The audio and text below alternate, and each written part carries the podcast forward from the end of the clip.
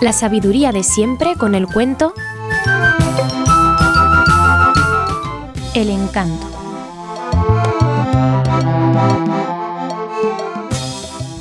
Una vez había un joven llamado Arturo, hijo de una familia acomodada.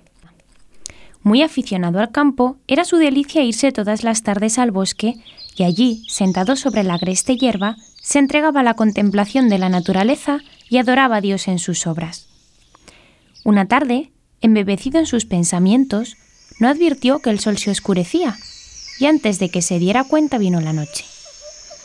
Oíanse todos aquellos misteriosos ruidos que tanto deleitan a los espíritus soñadores. Lanzaba sus estridentes gritos la corneja, entornaba el grillo su canto nocturno. Las hojas de los árboles agitadas por el viento producían el murmullo de cien conversaciones, y la luna, con sus rayos de plata, daba vida y poesía a aquel hermoso conjunto. De pronto, filtróse a través de la enramada un rayo de luz, y cabalgando sobre él apareció una hada de cuerpo transparente y azulado que pasó junto a Arturo dirigiéndole una encantadora sonrisa. Arturo, como impulsado por un resorte, se levantó y corrió tras aquella impalpable figura, pero el hada revoloteaba como una mariposa, posándose en los arbustos y en las flores, mas sin dejarse alcanzar por el mancebo. Tanto corrió éste que llegó a encontrarse en parajes para él desconocidos. Arturo creyó, al no ver al hada, que cuanto le había ocurrido había sido un sueño, y quiso volver atrás. Pero en aquel momento, un sauce, inclinándose hacia él, le dijo No vuelvas atrás, oh joven, que has logrado penetrar en el reino de las hadas. Aprovecha tu buena fortuna y sigue delante tu camino. Arturo quedó sorprendido al oír las palabras del sauce, comentando para sí En mi tierra los árboles son mudos. Y o yo me he vuelto loco o realmente estoy en un sitio encantado. Un ruiseñor cantó desde la espesura. Sigue adelante. En mi país, repitió Arturo, solo hablan los loros y las cotorras, pero nunca vi que pudieran dar consejos los ruiseñores. Pues adelante, y sea lo que Dios quiera. Continuó marchando y se encontró al borde de un río que le cerraba el paso. No se veía vado ni barquichuelo, y ya iba a lanzarse a nado cuando un castaño le cogió por un brazo y le advirtió. Si te tiras, eres muerto. Si quieres pasar, recuéstate a la orilla, hazte el dormido y el mismo río te pasará al otro lado. Pero, castaño amigo, preguntó Arturo, si es que pretendes darme la castaña, es decir, engañarme miserablemente, dime lo que van a otorgarme al otro lado del río. Pues allí encontrarás el tanto, el cuanto y el encanto. No sé lo que significa el tanto, ni el cuanto, ni el encanto, pero debe ser cosa buena cuando tan ímprobo trabajo cuesta alcanzarla. Dicho esto, se acercó a la orilla del río y se acostó en ella.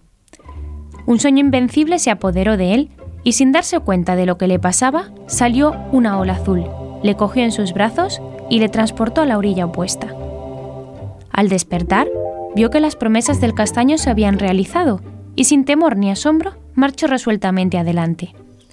A su paso los árboles y las flores entonaban cánticos dulcísimos de misteriosa armonía, mientras las aves lanzaban al aire melodiosos trinos y gritaban ¡Viva nuestro príncipe! A la media hora de camino encontró una multitud de bellísimas hadas que le coronaron de rosas, cogiéndole de la mano, le guiaron a una soberbia gruta que tapizaban las flores más bellas, y allí, sobre un trono de azucenas, se hallaba la reina de todas las hadas. Al ver a Arturo, le dijo con amable sonrisa, El que aquí viene, como tú, es merecedor de los tres dones que nosotras podemos otorgar, pero ha de someterse a una terrible prueba. Si sales bien de ella, tuyos serán el tanto, el cuanto y el encanto, mas si fracasas, puede costarte muy caro. Arturo era animoso y no se acobardó por el peligro, y así fue que aceptó inmediatamente la prueba. Has de luchar con una fiera, discutir con un sabio y disputar con una mujer. ¿Cuál de estas pruebas te parece más difícil? La última, contestó Arturo sin vacilar. Comienzas como discreto, sentenció la reina de las hadas. veremos si terminas como esforzado.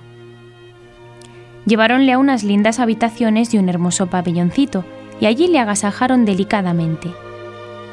Al otro día, muy de mañana, le despertaron con una suavísima melodía, y luego le ofrecieron armas y un caballo, indicándole el sitio en que tendría que combatir. Arturo eligió luchar con un elefante, y al punto apareció uno descomunal, que avanzó derechamente hacia el joven. Este nos intimidó por los enormes colmillos y la formidable trompa del animal, y saliéndole al encuentro, trabó con él formidable combate. Cayó muerto el caballo a la primera arremetida, pero Arturo se puso en pie y de un solo tajo cortó la trompa del elefante, el cual, lanzando un atronador berrido, se deshizo en finísimo polvo que el viento diseminó. Grandes aplausos de las hadas coronaron su triunfo, y con gran pompa y aparato fue conducido nuevamente a su pabellón. Triunfó también de las otras dos pruebas, y al fin fue proclamado Arturo príncipe de las hadas, que se dispusieron a entregarle el tanto, el cuanto y el encanto. Le llevaron a un espacioso salón cuyas ventanas, cubiertas de vidrieras de mil colores, dejaban pasar haces de luz que producían los más hermosos reflejos. En el fondo de la habitación, sobre una mesa, había tres cajas, de las cuales una era un hermoso rubí, la segunda una gigantesca esmeralda y la tercera un descomunal brillante. La reina de las hadas se acercó con Arturo a la mesa y señalándole las cajas le dijo, Este es el tanto, ese el cuanto y aquel el encanto. Abrió la primera y de allí salieron todos los títulos, diplomas, cruces y condecoraciones de que tanta estima suelen hacer los hombres. Arturo no quiso aceptar el título de duque de Don Pempino, ni la gran cruz del águila machacada, cerró la caja de rubí y pasó a la segunda.